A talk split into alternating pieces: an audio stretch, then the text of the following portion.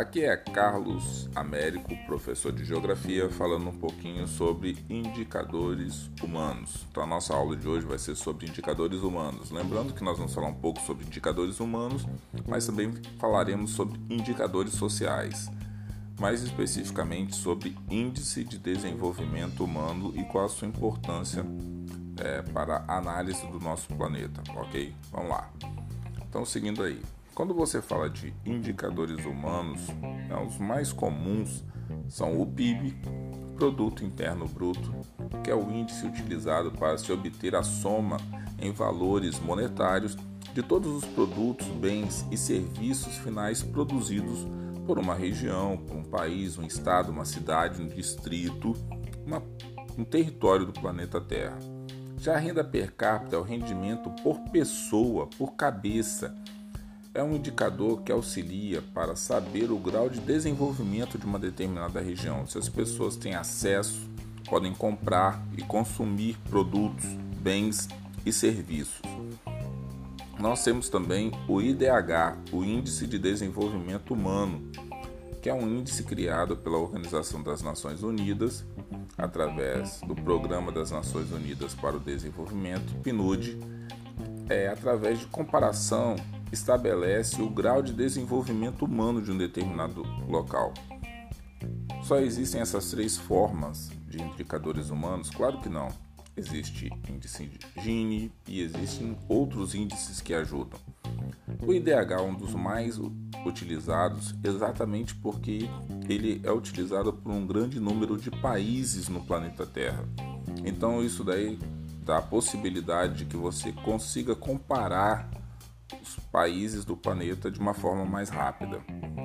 Não significa que o IDH seja o melhor dos índices, mas é o índice que você consegue ter uma mensuração dele de uma forma mais clara numa região muito maior do nosso planeta Terra. Então, o fato da Organização das Nações Unidas ter uma grande lista de países signatários e que é, comungam de boa parte da política da Organização das Nações Unidas faz com que boa parte desses países gerem os seus índices de desenvolvimento humano e faz com que esse índice esteja um dos mais conhecidos, ok? Então vamos lá. O que são ou quais são os indicadores sociais? O que você consegue mensurar dentro de uma é, sociedade? Então, esses indicadores sociais também são importantes porque eles podem mostrar o quê? Qual o rendimento mensal? Se é baixo, alto, médio. É importante você saber quanto que a pessoa recebe. O número de analfabetos, pessoas que não sabem ler, que não sabem escrever, só sabem escrever o nome. Então, o analfabetismo também é um processo de indicador social. Se a pessoa teve acesso às séries iniciais, conseguiu é, fazer o primário, conseguiu terminar o ensino fundamental, o ensino médio, conseguiu chegar na carreira é, estudantil mais alta, que seria a faculdade, pós-graduação, mestrado, doutorado.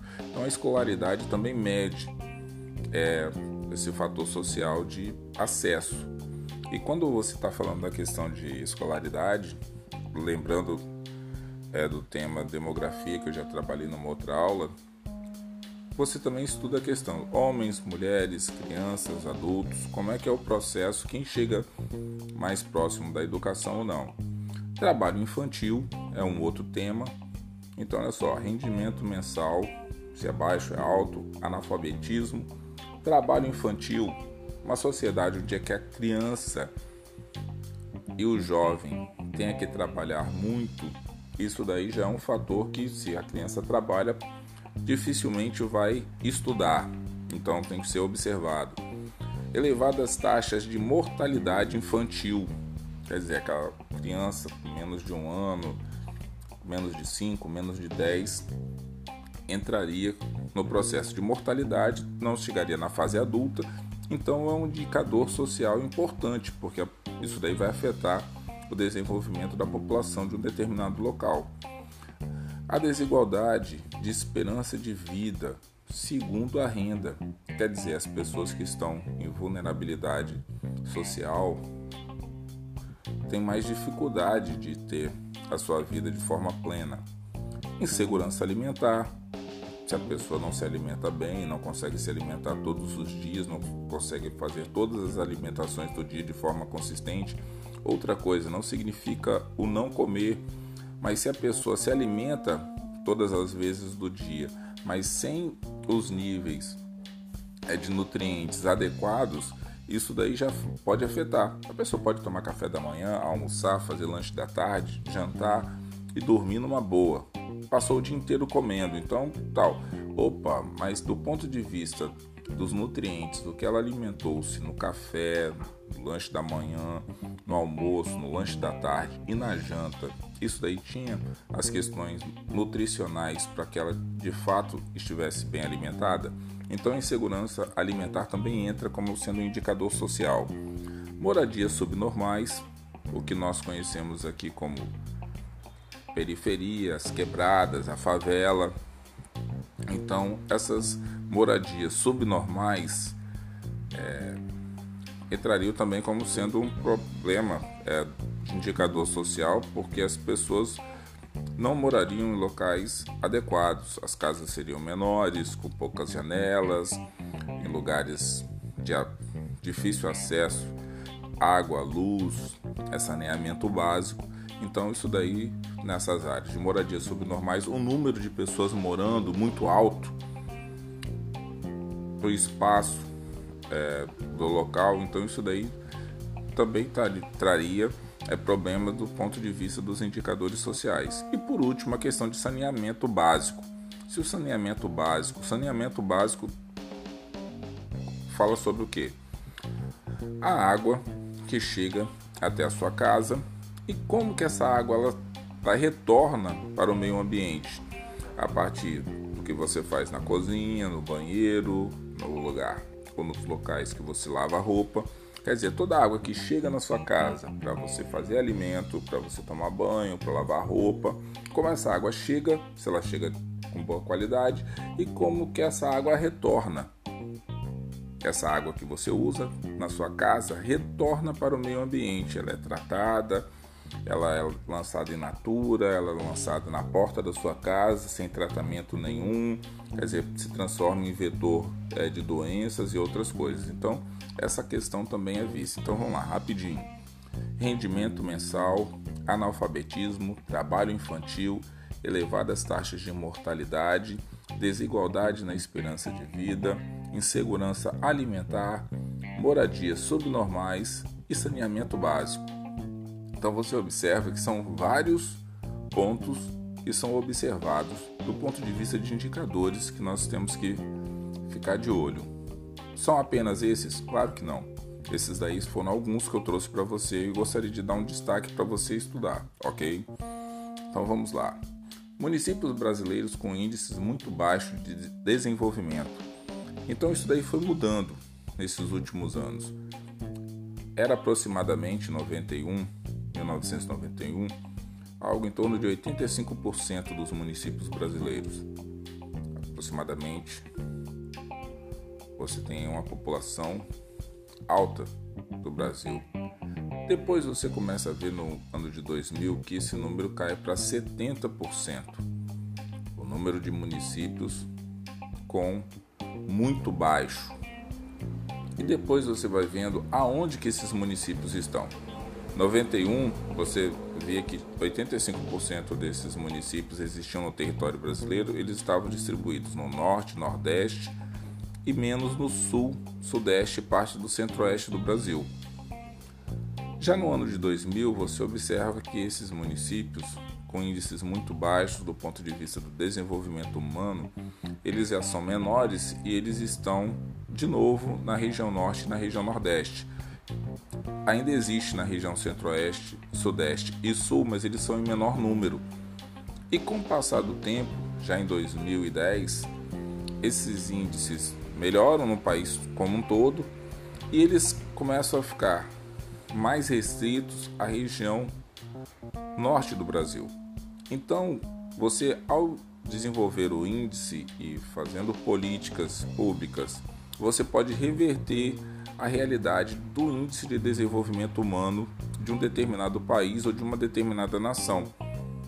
E isso tem que ser uma política constante. Nós vamos entender como que isso é feito. Do que consiste o Índice de Desenvolvimento Humano, o tão conhecido IDH? É uma medida comparativa da qualidade de vida de diversos países do mundo.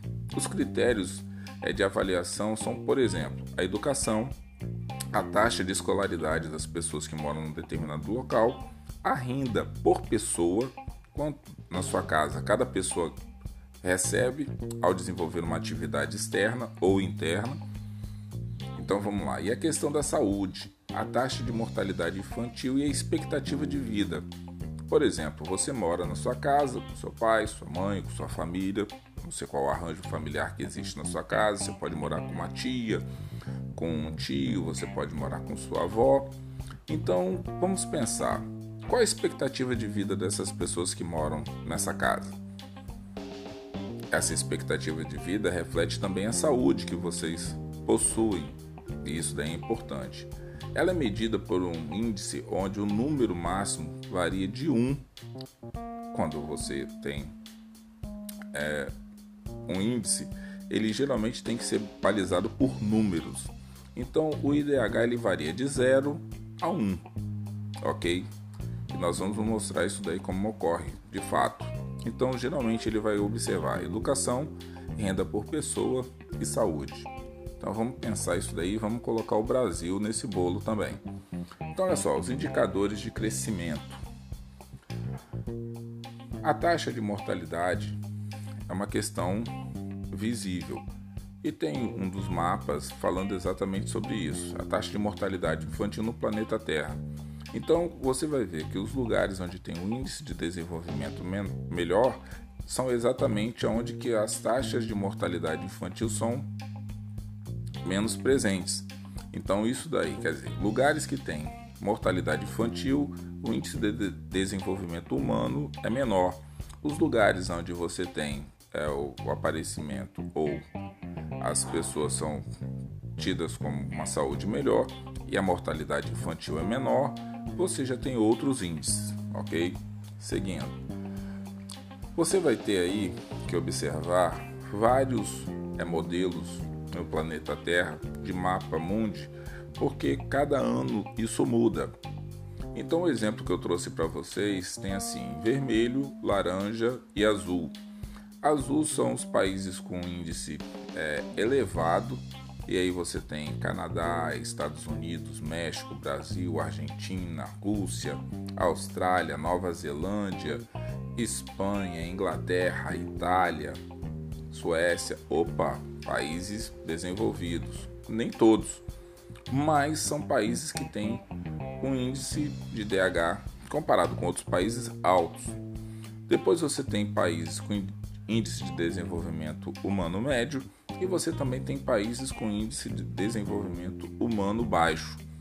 E é bom que você identifique em quais locais do planeta Terra eles estão e quais são esses países, ok? É um exercício que você vai ter que ir fazendo sempre porque esse índice ele vai mudando, não é uma coisa constante, ok? Então vamos lá.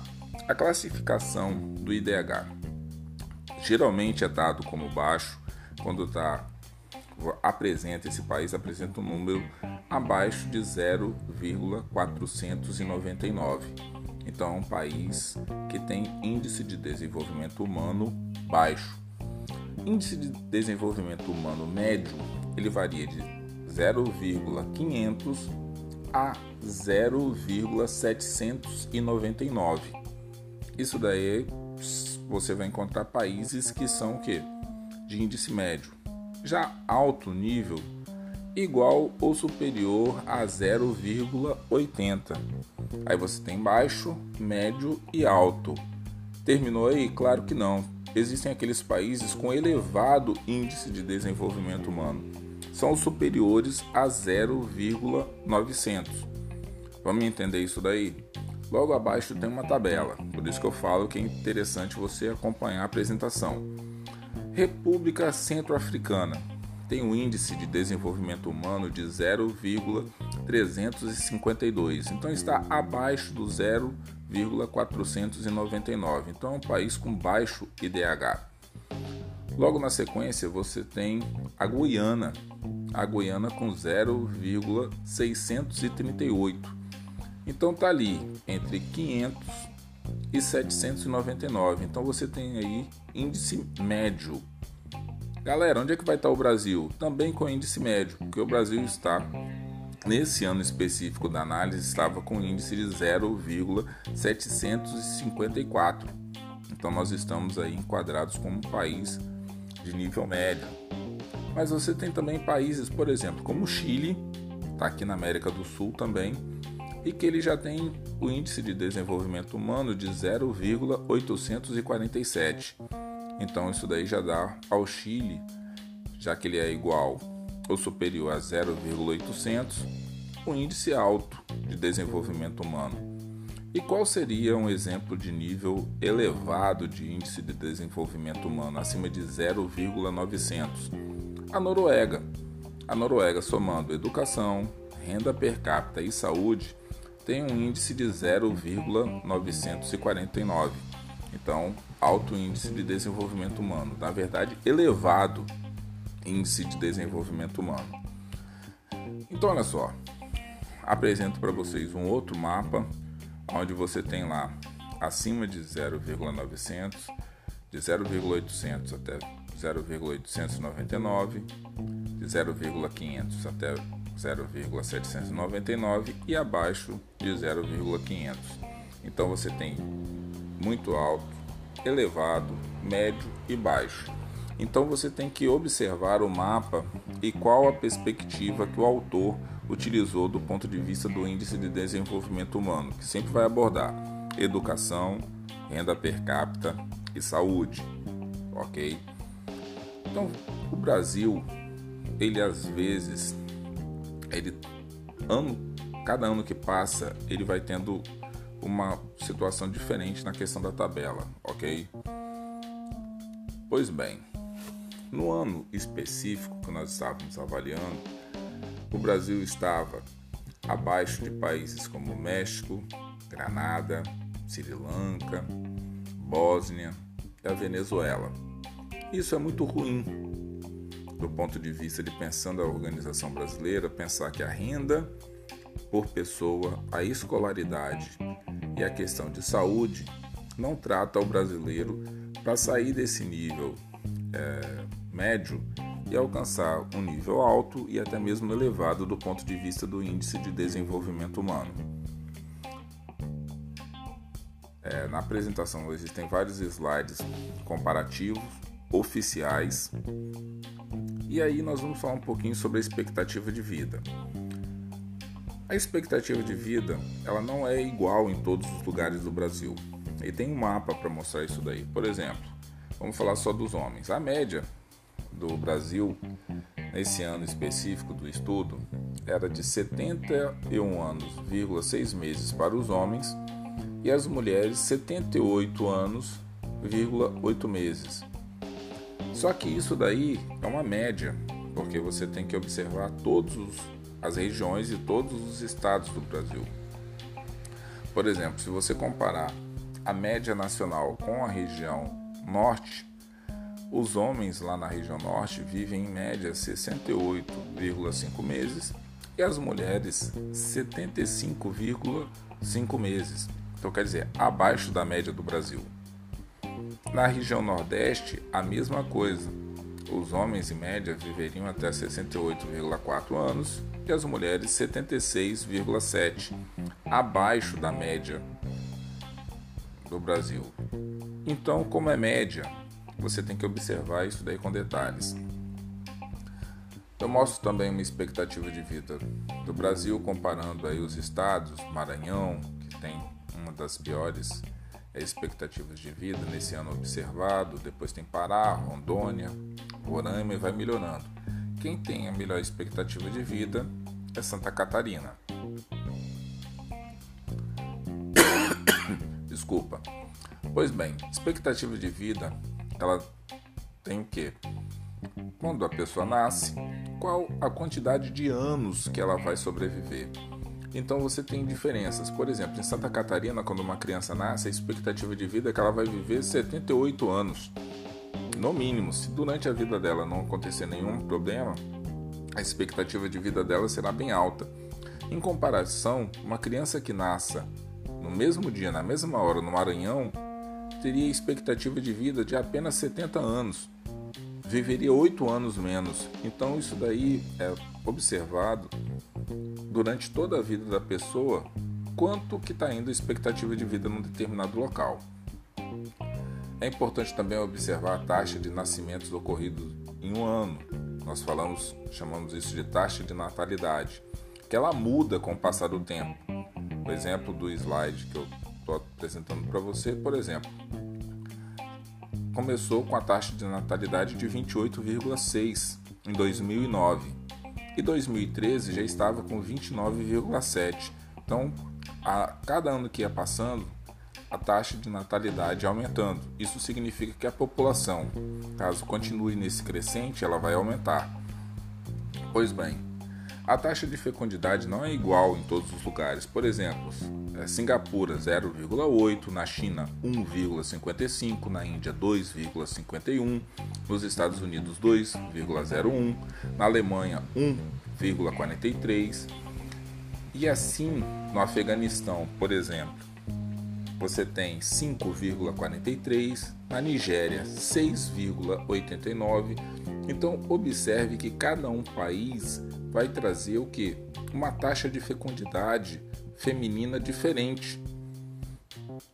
Por isso que a população no planeta Terra não cresce de forma igual. Então você vai ter sempre mudanças do ponto de vista da escolaridade, porque crianças que chegam você vai ter que observar a questão da natalidade e como essas crianças mantêm-se vivas, elas depois vão para a escola e automaticamente vão ter que chegar na idade adulta e trabalhar. Então você vai ter que pensar em escolaridade, renda per capita e posteriormente você vai ter que pensar também em saúde. A taxa de mortalidade também é observada e a expectativa de vida no Brasil segundo os dados, tem aumentado nos últimos anos. A mortalidade infantil tem diminuído e isso é importante você ficar observando. Então, o crescimento natural ou vegetativo também afeta a questão do estudo dos índices humanos, ok? Crescimento vegetativo tem que ser observado para que a gente consiga entender a população de determinado local. No final da apresentação, temos seis perguntas sobre o tema indicadores humanos. Então seria interessante que você as fizesse e deixasse no seu caderno. Assim que nós voltarmos com as aulas presenciais, nós vamos corrigir essas questões, tá certo? Um forte abraço e até a próxima.